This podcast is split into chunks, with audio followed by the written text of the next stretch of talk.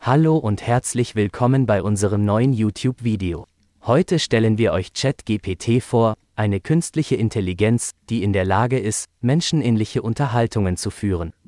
Aber die Frage, die sich viele von euch sicherlich stellen, lautet, kann man mit ChatGPT wirklich rechtliche Beratung bekommen? Keine Sorge, das werden wir in diesem Video klären. In diesem Video werden wir euch alle wichtigen Informationen zu ChatGPT und dessen Einsatzmöglichkeiten im Bereich der Rechtsberatung geben. Also bleibt dran und erfahrt mehr über ChatGPT in unserem YouTube-Video. Falls ihr euch wundert, warum das Intro vielleicht etwas anders als sonst klingt, bleibt dran.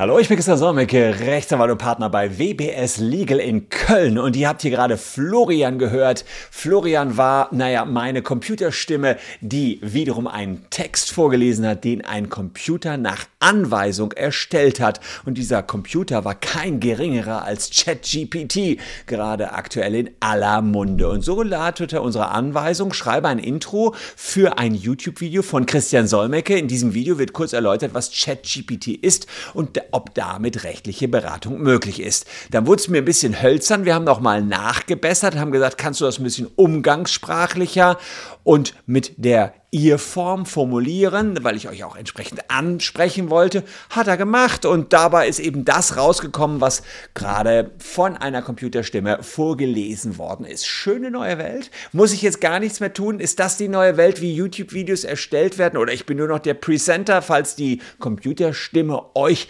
nicht gefällt und so ein bisschen mehr Pep vielleicht doch was Gutes ist? Naja, wir wollen das mal unter die Lupe nehmen. Ich habe äh, ChatGPT hier gerade laufen angeschmissen, habe ihm mal ein paar Jura-Fragen gegeben, was da rauskommt. Das gucken wir uns gleich ganz genau an.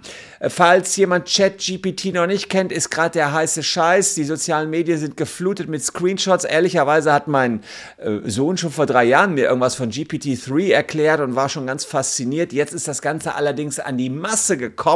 Das heißt, ohne dass man jetzt irgendwie Computer-Nerd sein müsste, kann man sich da registrieren und äh, das ist dann jetzt wieder was für mich und einfach mal Text eingeben. Und Deswegen sieht man jetzt hier einfache Fragen, komplexe Forschungsarbeiten, alle von ChatGPT erstellt. Und ja, munter werden Quellenverzeichnisse für wissenschaftliche Arbeiten erstellt und Schüler erstellen ihre Hausaufgaben. Mittlerweile ist da teilweise ein Riegel vorgeschoben worden. PowerPoint-Präsentationen werden tatsächlich mit ChatGPT erstellt. Ich kann es euch sagen, ich habe es live gesehen, wie das passiert ist, ähm, aber verratet bitte keinen. Und tatsächlich ähm, muss man sich jetzt die Frage stellen, ist das legal? Fakt ist schon mal, der Inhalt, den man bei ChatGPT sieht, der ist aus dem Jahre 2021, beziehungsweise bis zum Jahr 2021, denn nur bis dahin ist das Modell trainiert worden. Alles, was danach geschehen ist, kann das Sprachmodell Sprachmodell so nicht fassen. Es ist vor allen Dingen ein Sprachmodell und nicht unbedingt ein Wissensmodell. Da komme ich gleich noch drauf.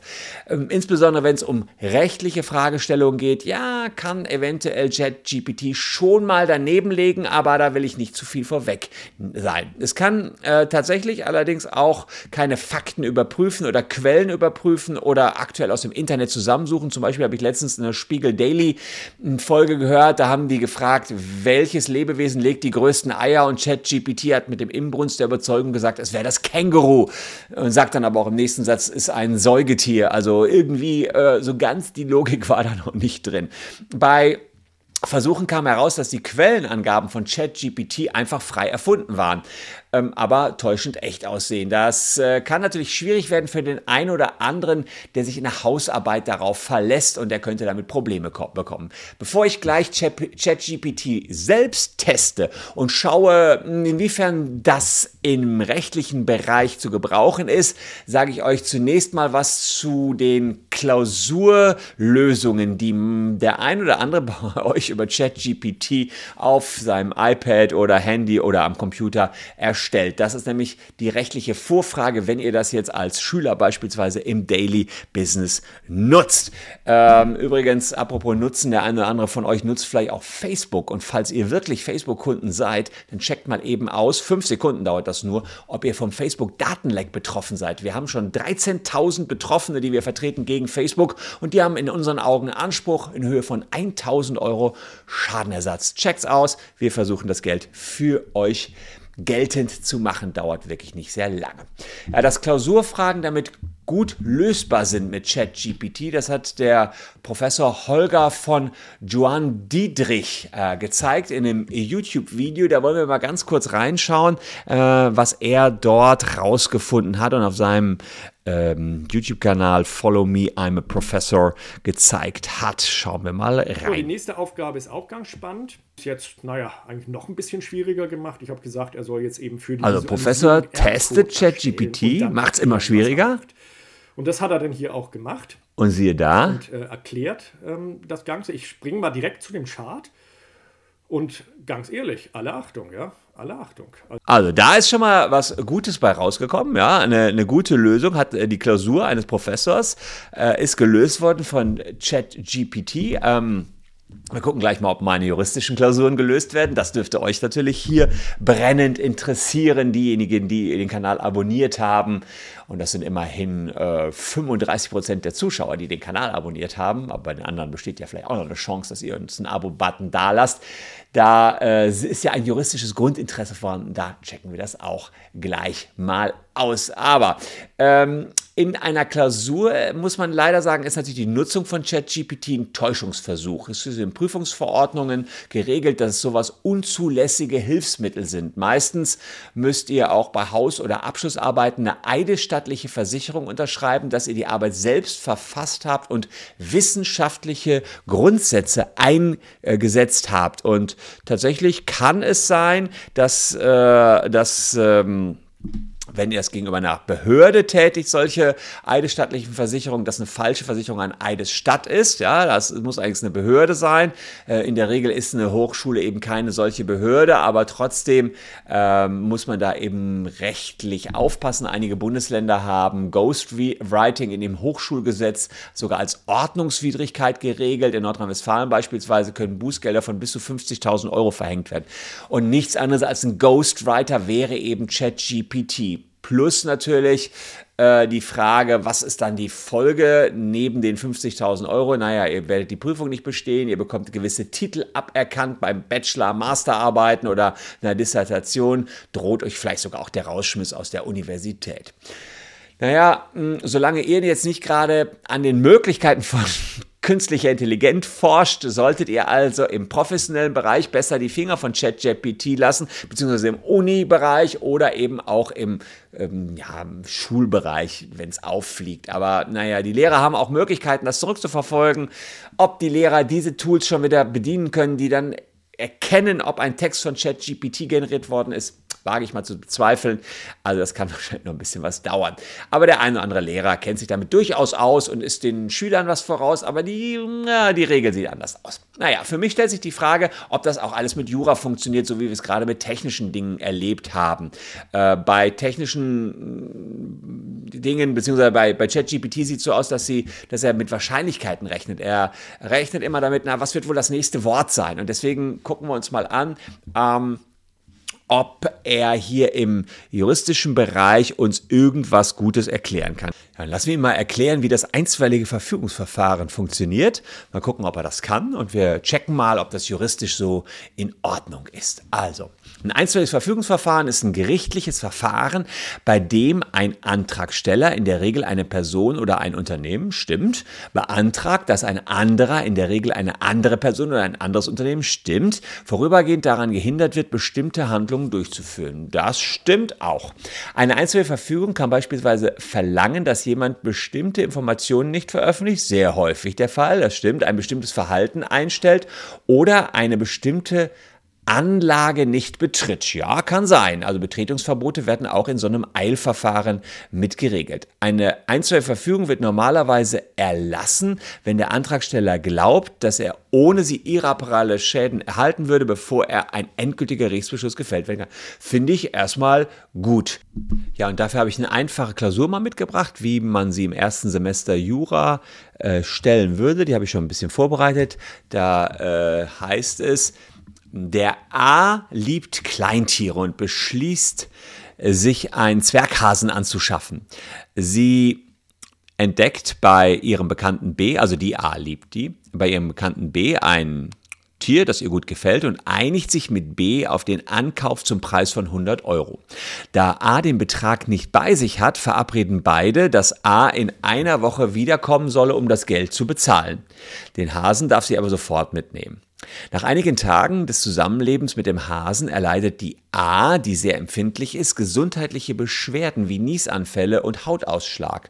A wendet sich an B, erklärt, der Hase verursache bei ihr allergische Reaktionen, da sie diese Eigenschaft des Tieres beim Kaufen nicht gekannt habe, wolle sie es zurückgeben und den Preis nicht bezahlen. Kann B von A die Zahlung von 100 Euro verlangen. Das ist also die, ein klassischer Fall, wie man ihn im ersten Semester Jura hat.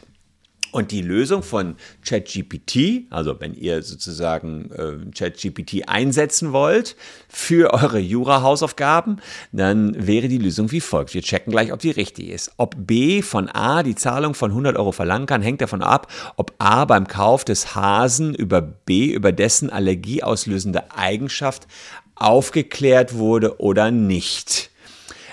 Ja, das muss man sich überlegen, ob, das, ob man darüber eine Aufklärungspflicht hat. Äh, nein, das ist falsch. Ja, das, äh, man hat, wer eine Hasenallergie hat, der muss von sich aus sagen, ich habe eine Hasenallergie und muss wissen, dass äh, Hasenallergien auslösen können, aber man muss nicht als B aufklären, dass Hasenallergien ähm, äh, man muss nicht als, als Verkäufer aufklären, dass Hasen bei bestimmten Personen, die Allergien gegen Hasenhaare haben, Allergien auslösen. Erster Satz ist leider schon mal falsch. Wenn A nicht darüber informiert wurde und nicht hätte wissen können, dass der Hase allergieauslösende Eigenschaften hat, kann sie von dem Kaufvertrag zurücktreten. Ist leider auch falsch. Und B ist nicht berechtigt, den Preis von 100 Euro zu verlangen. Ist auch nicht richtig.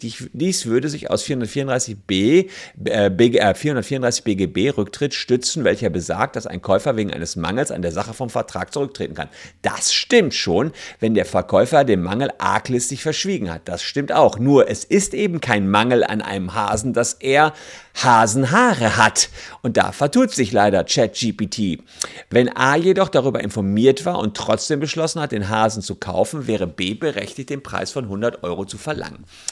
Ähm, also Fakt ist, die Lösung des Falles ist genau umgekehrt. Der B hätte sagen können oder wissen können, dass er allergisch ist gegen Katzenhaare, aber äh, nicht der Verkäufer.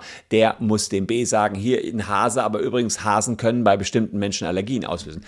Ein bisschen was habt ihr das ja auch im Bauchgefühl, dass das Quatsch ist. Also da muss ich leider sagen, mh, hm, war vielleicht auch ein bisschen zu schwierig, aber was ChatGPT daraus formuliert hat, das war nicht ganz richtig. Also gebe ich ihm noch eine Chance und äh, ihm oder ihr, ist eigentlich ein Mädel oder eine Frau, und hatte habe noch ein bisschen was vorbereitet. Frau Meier war in der Vergangenheit in der Lokalzeitung abgedruckt. Das ist so das, was wir jetzt im Medienrecht ganz häufig haben, nachdem sie in ihrem kleinen Dorf einen Preis für einen schön, den schönsten Hund gewonnen hat. Sie wurde in einem Artikel erwähnt und ein Foto von ihr wurde abgedruckt. Daraufhin ist der Redakteur der Lokalzeitung, Herr Herr Müller der Meinung, es handelt sich bei Frau Meier um eine prominente Person.